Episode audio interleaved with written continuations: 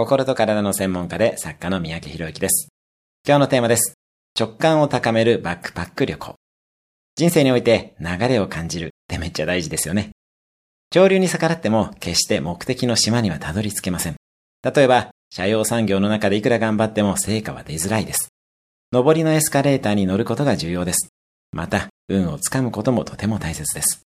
あなたに吹いている人生の風や潮流を感じられるように直感力を高めましょう。私の場合は若い頃のバックパッカーの経験が大いに生きていると思います。スマホもネットもない中で行き先を決めた日々が直感力を高めてくれました。あなたもぜひ日帰りでいいのでスマホなしで旅に出てみてください。たくさんの偶然に出会うはずです。今日のおすすめ1分アクションです。スマホなしで日帰り旅行に出る日程を確保する。今日も素敵な一日を。毎日1分で人生は変わります。